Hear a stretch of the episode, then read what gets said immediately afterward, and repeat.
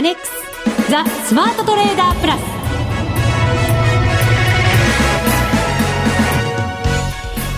全国のリスナーの皆さんこんにちは。内田まさです。この時間はザ・スマートトレーダープラスをお送りしていきます。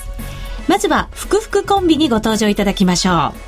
う。国際テクニカルアナリスト福永博之さん。こんにちは。よろしくお願いします。そしてマネックス証券の福島正さんです。はいこんにちは。よろしくお願いします。よろしくお願いいたしますえー、さて為替なんですけれどもなんとなく上値が重い雰囲気になっておりましてドル円が現在79円60銭から61銭。今日は80円台もありましたがなんとなくこう重くなってきています、はい、そしてユーロ円も99円69銭から71銭ということになっています。ECB の理事会そうですね、あのー、まあ、それに加えて市場の予測ではもう利下げ利下げというですね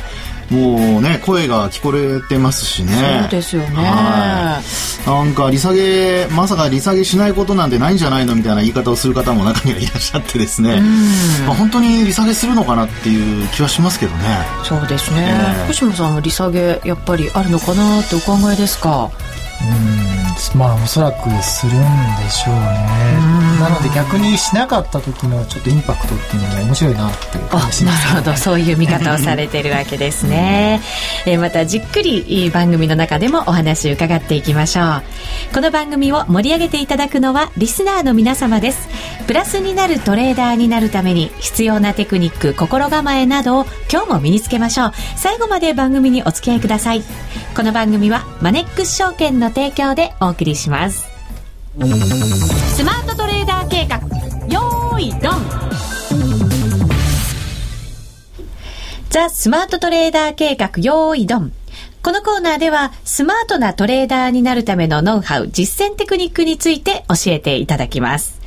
本来でしたら FX ダービーの第10回目、ね、やりたいなという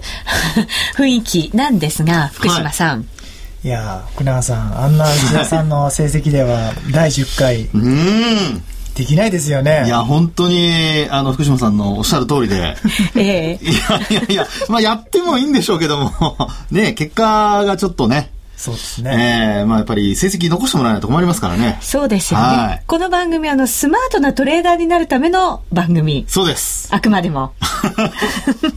ちょっと内田さんから聞くと、なんかちょっとあの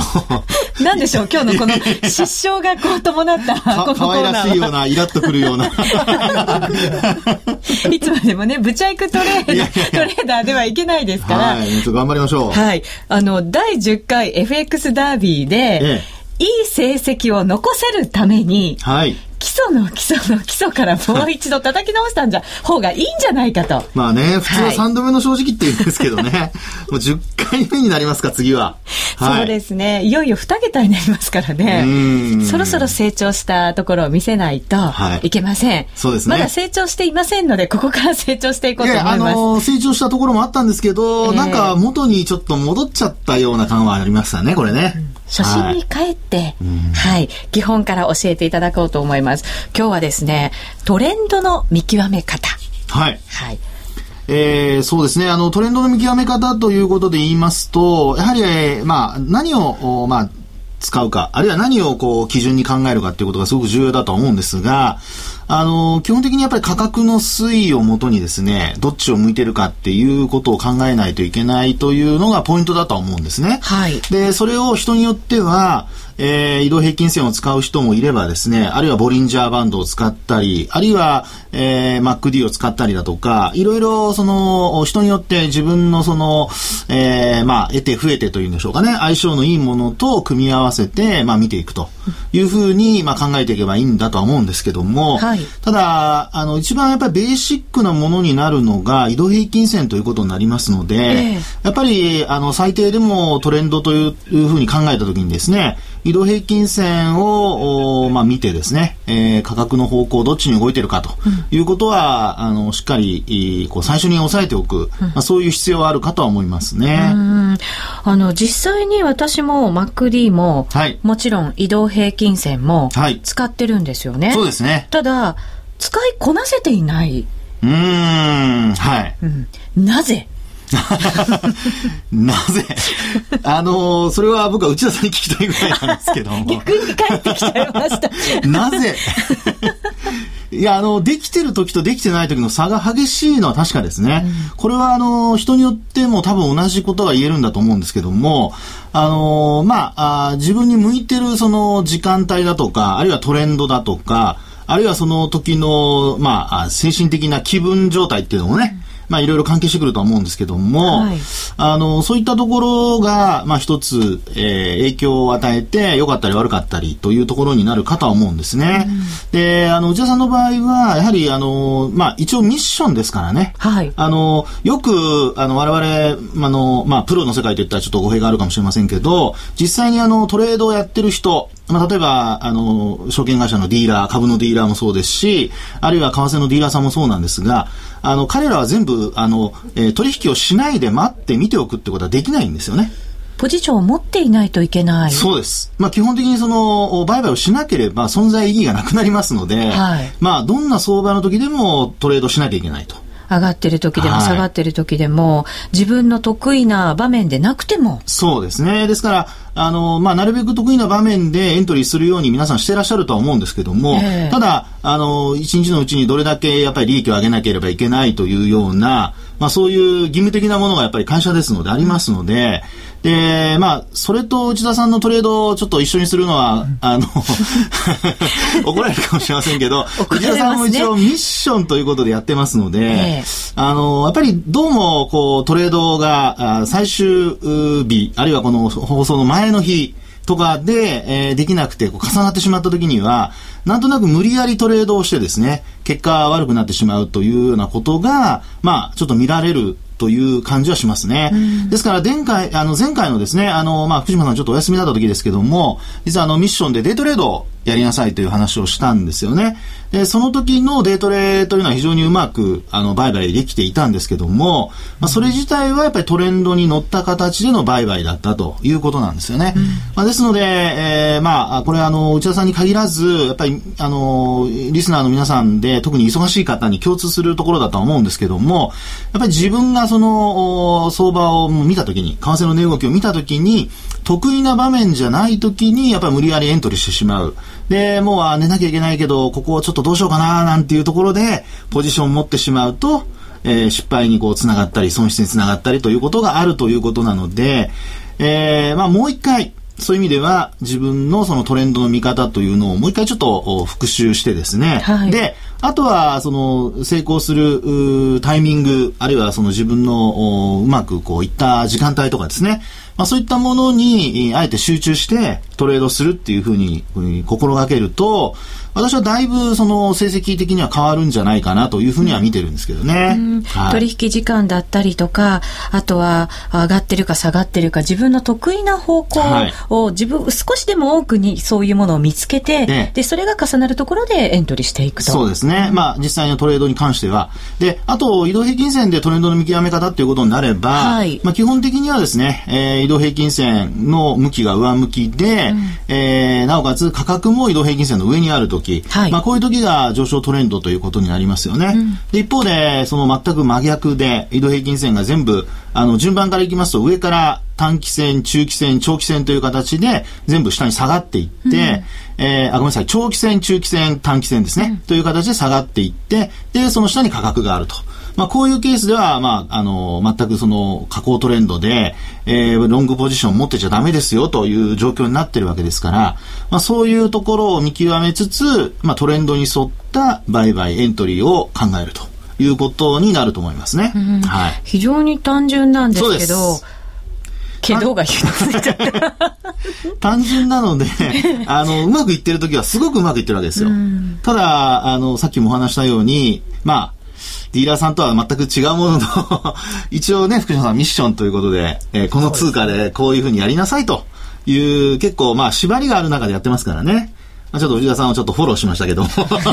ありがとうございます。はい。でも足も、こう、長いものから見ていって、しっかりトレンドを見極めた方がいいわけですよね。そうです。ね。ですから、まあ、できれば、あの、そういうふうに、えー日中トレードされる方は、まあ、日足のトレンドを長期のトレンドというふうに考えて、日足が長期と考えていいんですね。そうですね。はいで、。あとは、まあ、人によっていろいろ向き不向きあるとは思うんですが、ええまあ、私の場合には、こう、為替の方向を見極めるときに、えー今度は、まあ、最短で言うと5分足を見て、で、えーあと、おーそうですね、えー1時間足だとかを使ったりとか、まあ、要は、霧のいい数値を一つ参考にしていると。いうことは言えますね。はい。で、全部の方向が同じ方向に向いた時にはもうトレンドが確定、上昇トレンドなり下降トレンドが確定したってことになりますんで、はいまあその時に、えーまあ、どの時間軸で上昇トレンドなのか下降トレンドなのか、まあそれに沿ってですね、やはりあのトレンドを見極めて、で、5分足でトレンドを、まあエントリーがした時にこう上昇トレンドだと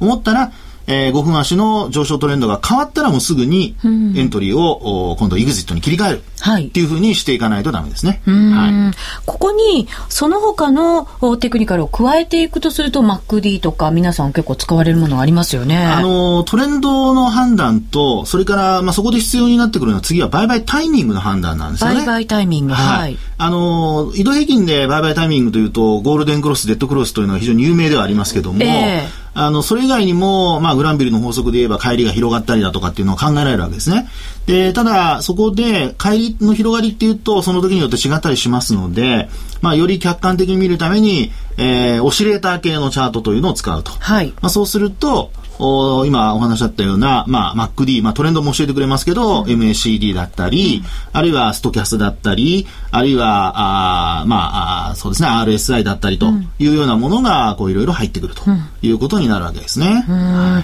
福永さんはちなみにこうどんなものを使って組み合わせて、はいい、つも見てるんですか？私は、あの、移動平均線が、まあ、メインですね。これがメイン。はうんい。で、あとは、基本的には、あの、まあ、方向を見が見極めるっていうことで言うと、もう一つ実はシンプルな方法なんですけど、トレンドラインを引いてますね。あそうですよね、はいこれが一番有効だっていう話も聞きますよね。うんですよね。まあ、複雑なチャートを使うという形も考えられるんですけど、ええあの、例えば一目金庫表を使ったりだとかね、えーそういうのももちろんありなんですが、まあ、ただ、あの、シンプルにですね、えーとにかくこう、鞘を抜取りたいというような人は、まあ、やっぱり移動平均線に加えて、そのトレンドライン。これを引いて、サポート抵抗っていうのをしっかりと、こう、おまあ、線を引いてですね、で、さらに、こう、今度はフォーメーション分析ということで、はいあの、形ですね。ん例えば、こう、天井とか、あ王族をつける時のパターン分析だとかろう、そくの足のこう組み合わせ。そうです、はい。そうですね。それからあともう一つは、もう持ち合いの組み合わせだと。三角持ち合いとかよく聞きますよね。はい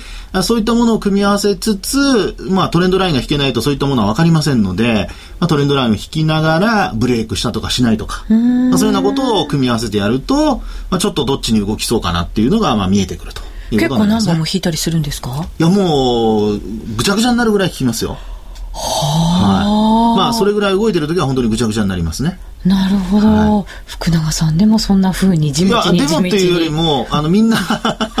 みんなですね、あの、価格が動けば、そこでいろんな意味が発生してるわけですから、はいまあその値動きをやっぱり検証というか確認していかないと、追いかけていかないと、あの、置いてけぼりにされたりだとか、あるいは自分が気づかないところで何か変化が起こったりしますよね。そういうことに、まあ、要は、あの、早く気づいた人が勝ちなので、はいこのマーケットの世界はですね。ですから、特に価格変動を、あの、今お話したような形で捉えながら、売買タイミングを考えるのであれば、まあ、特にそのトレンド分析ということで考えると、えーちょっとこう値動きが上下動くだけで、トレンドがどっちかに触れることもありますので、まあ、そのきっかけになることがあるわけですよね。ですので、まあ、基本的にはそういったトレンドラインも引きつつやると。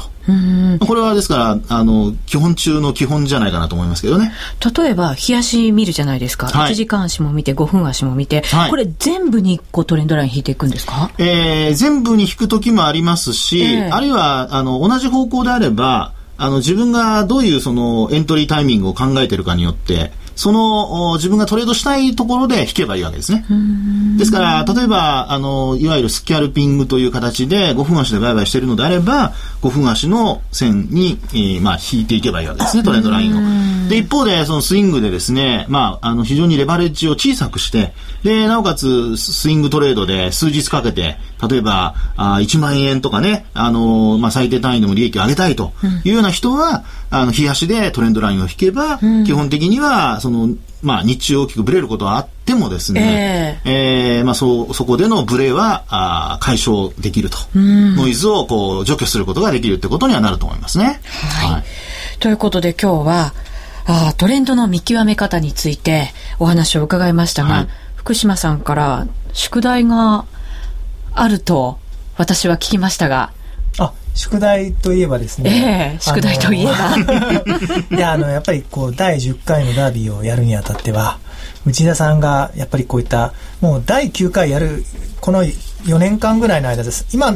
おっしゃったな、福永さんがおっしゃった話多分今までも何回も多分出てきていたと思うんですけども、やっぱりその時その時でこう、あの、多分インプットされていて、内田さん自身は分かっていると思うんですけども、まあ、福永さっき言ったように、結局その、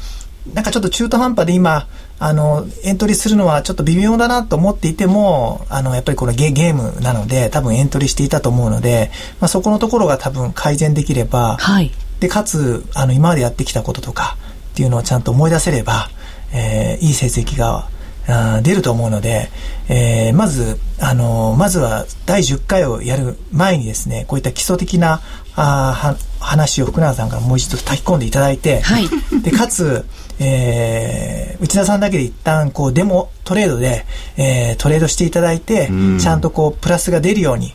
になったら、はい、えー、売買履歴もちゃんとここで公開して、で、なんでここでエントリーしたかとかっていうのをちゃんと説明して、それで福永さんの OK が出たら、初めて第10回。私だけでいいですか？第10回のリスナーの人にも OK 出してもらおうかな。うわどうしよう参加できなかった ら。その時はちょっと大変ですよ。そうですね。ということは、じゃあデモで大丈夫ですか？デモで、あの、成績がちゃんと出るようになって、はい、えー、理論的な、こう、ちゃんと話ができるようになった時ですね。わかりました。理論的な話ができるまで、まあ、ダービーの10回目はできないかもしれない。いやリスナーの皆さん、楽しみにしてる人は、あの、ダービー楽しみにしてる人は大変なことになってしまいましたよ、内田さん。頑張らないといけません。今度こそ私にかかってますよね、いやいやこれは。本当ですよ、内田さん。早くダービー始めてっていう書き込みがどんどん増えたらどうします、いい加減にして早く勉強してって言われそうですよね。内田さんがやっぱり成績上位にいないと、リスナーの方も張り合いが多分ないないと思うんですよ、ね、そうですね。確かに、かかってこいや言えるぐらいいにならないと。前々回はね、ベスト10は逃したものの12位でしたっけ？あれ。そうでしたね。ねああいう時もありましたからね。すっごい過去の話になっちゃってますけど。そうですね。じゃあ今回は、このトレンドラインをしっかりき、えー、引いてみて、はい、で、えー、トレンドを見極めた上でしっかりエントリーをしてくるという。そうですね。はい。えー、そういう勉強をしていきたいと思います。はい、はい。また来週いい報告ができることをリスナーの皆さんも祈っていてください。以上、スマートトレーダー計画、用意ドンでした。FX なら、マネックス証券の FX プラス。現在、FX のサービスを提供している会社、世の中にたくさんありますよね。そんな中、マネックス証券の FX 講座が堅調に増えていると聞いています。なぜたくさんある会社の中で、マネックス証券が FX トレーダーに選ばれるのか、私なりに検証してみました。まずは取引コストについて。取引コストといえば、取引手数料とスプレッド。マネックス証券では、もちろん取引手数料は無料。米ドル円のスプレッドは原則2銭と低コスト。しかも、1銭通貨単位から取引できるため、初心者の方にも優しいです。気になる取引ツールはとても使いやすく、投資情報も満載で、携帯電話やスマートフォンからの取引機能も充実。もう、言うことありませんね。さらに皆さんに朗報。今なら、新規講座開設5万1000円相当プレゼントキャンペーン実施中。講座開設のお申し込みは、パソコンや携帯電話からマネックス証券で検索。今すぐお申し込みを。FX は予託した証拠金額より多額の取引を行うことができるレバレッジ取引であり、取引対象である通貨の価格や金利の変動により、予託した証拠金額を上回る損失が生じる恐れがあります。お取引の前には必ず、契約締結前交付書面の内容を十分お読みになり、リスク手数料などをご確認ください。マネックス証券株式会社、金融商品取引業者、関東財務局長、金賞第165号。ザ・スマートトレーダープラス。今週のハイライト。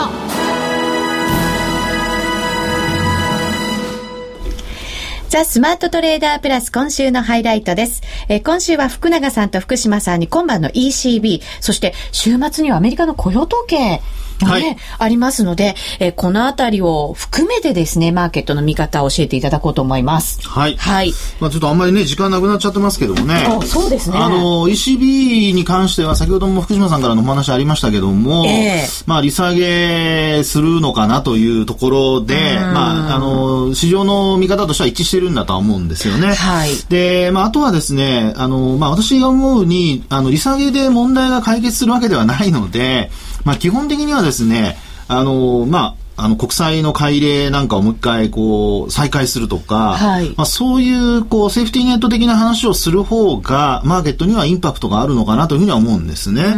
ですからまあ仮にといったら何なんですが私はその利下げをするよりも、えー、何かしらそういうその先に対しての安心網というんでしょうかねそれをこうアナウンスすると。いうようなことの方が必要じゃないかなと思ってまして、えー、で、あと経済指標アメリカの方あの、ごめんなさい、ユーロの方を見ててもですね、そんなに悪くはなってないんですよね。うんうんうん、もちろんあの、スペインだとか、あの、極端に悪いところはあるんですけれども、ただ、その全体で見たときにはそれほど悪くないと。まあ、そうなると、利下げすることが本当に、あの、プラスになるのかどうかですね。えー、ですので、まあ、あのー、まあ、考え方としては、そういったところがまず一つユーロ圏ではあるのかなと。はい、一方でアメリカの方ですけども、こちらはやはり雇用統計、これ、2ヶ月悪いんですよね。そうなんですよ。はい。で、今回も、まあ、およそ、えー、9万人ぐらいでしたかね。えー、一応、あの、プラス雇用者数が増える予想ではあるんですね。で、あの、失業率も8.2%ぐらいというところなので、まあ、これ、もし改善するようなことになると、ちょっと、あの、楽しみかなという形ではありますね。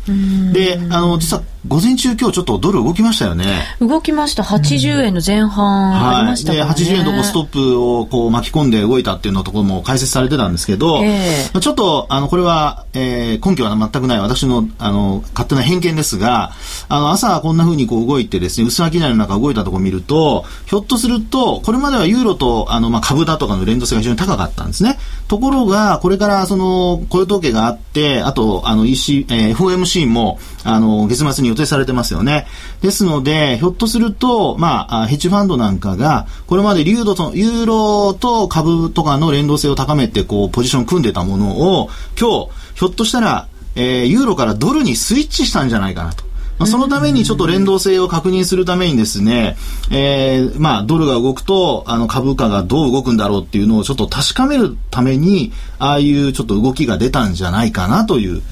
そうでなければ今日のような20銭ぐらいのあのドル高でですね、えー、先物が30円、40円動くっていうのはこれまでほとんどなかったんですよね。あの特にドルとの連動性で言いますと。はい、まあですのでですね、ちょっとですから、まあ今雇用統計の話ありますけども、これもし動いた時には株もですね、えー、ドルの方と連動する可能性がちょっと出てきているのかなというふうに考えてますので、えー、えー、今後はユーロだけじゃなくて、ドルとのあの動きもですね、ちょっと見ておいた方がいいんじゃないかなというふうには思いますね。はい。視点がユーロからもしかしたらドルに動いてくる可能性がある、はい、そうですね。すねはい、そうすると今度はドルがちょっとこう幅大きく動くなんていうことがもしかしたら出てくるかもしれませんね。うん、そうですね。まあドルじゃなくてユああそれでもまあどうなんですかね。動きはドルに集まってきた時の話ですよね。そうですね。そんなに大きくなりますかね、ドル。あの、ドルの動きが、まあ、要は、こう、どっちか方向感が出てくると、うん、要は、これまでほとんど動かなかったものが、まあ、レバレッジが効いて、為替が、あの、株価が動き始めるとかですね、うん、そういう動きは考えられるかなというふうには思いますね。うん、で、逆に、ユーロの方があまり動かなくなってくると。で、これまでも大体、ユーロが売られた後に、例えばドルが売られて、えー、まあその繰り返しでずっと動いてきてるんですよね。はいで、この今これまでのところを見てみると、ユーロが多少戻してきているという流れなので、で、ドルはここのところずっと動いてないと。まあ、あの、福島さんが、あの、これまでも解説の中でお話しされてましたけど、あの、ボラティリティ、ドルのボラティリティってすごく低下してますよね。ですから、これが多少なりとも、まあ、あ低い、低いのは低いんですけども、これが倍動くとなった時に、じゃあ今度は株価は、あユーロの動きではなくて、動かなくなったもんですから、株の方で、まあ、よ、あの、おドルの方で、株価が、まあ、これまでのユーロと同じような動きをするとかね。まあ、そういうふうにちょっとこう、ドルの方に注目が集まる可能性が出てきているのではないかなというところですね。バレンタイン後の動きなんかもそういう動きでしたよね。ああ、そうですね。その後に、やっぱり日銀のそのね、えー金融緩和、あの、まあ、インフレターゲット導入というのもありましたから、はいまあ、あの時は、まあ、ユーロも両方ドンと動いては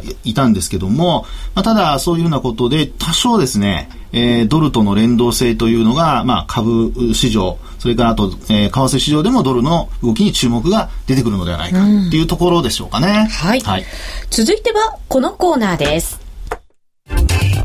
みんなで参加今週のミッション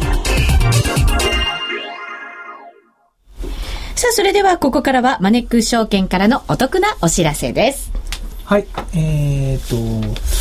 FX の方なんですけども、はい。あの、先月に引き続いて新規の講座開設キャンペーンっていうのをやっています。えっ、と、今月はですね、えー FX プラスの方で3枚以上取引していただけると、えー6000円プレゼントっていうのを引き続きやっています。で、それとですね、えー今ですね、先月はスプレッド縮小キャンペーンっていうのをやっていたんですけども、はいえー今週ちょっとまだ、えーやっていません。ただですね、えーおそらくなんですけども、明日の夕方ぐらいからですね、えースプレッド縮小キャンペーンをあの今あの考えていてですね、はいえー発表できるかなとういう。ふうに思ってますので、どの通貨ペアなんだろうちょっとドルの動きが出てきたから、ドル絡み。ね楽しみですね。ねえはい。ただですね、先月も結局ボラティリティが一番高い主要通貨って5ドルだったんですよね。はい。なので、まあ私としては、やっぱりなんだかんだユーロが動いても5ドル動くので、5ドルをおお社内で押しているんですけども、なるほど明日のちょっと夕方には、あの、ホームページの方に出せると思うので、はい。えー注目していただきたいなと思います。はい、楽しみにしています。5ドルやっぱりね、ね投資家の皆さん注目されている通貨ペアですから、今回も利下げしませんでしたしね。そうですね強気でしたからね、強くなってますもんね。うんはいこのところ経済指標もそんなに悪くない印象ですよね。うんそうなんですよね。まあ中国のね、えー経済指標悪化っていうのでちょっと心配されましたけど、ええ持ち直してますもんね。うん、はい。そうですね。そういった意味でも5ドル注目です。もしかしたら明日の夕方、はい。はい、投資家の皆さんには素敵なプレゼントになるかもしれませんね。うんませんねはいえーぜひ詳しくはマネックス証券のホームページをご覧ください。以上みんなで参加、今週のミッションでした。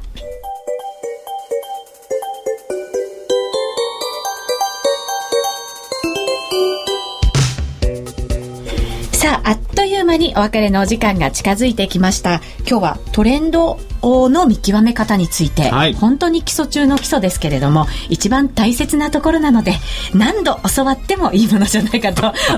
思います。はい。石田さん、あの、家帰ってからですね、はいあの、もう一度オンデマンドで聞いてくださいね、この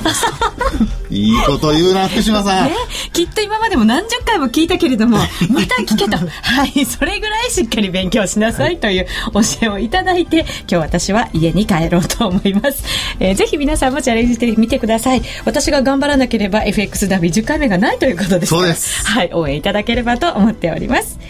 ということで、ここまでのお相手は、福島正と、福永博之と、内田まさみでお送りしました。それでは皆さん、また来週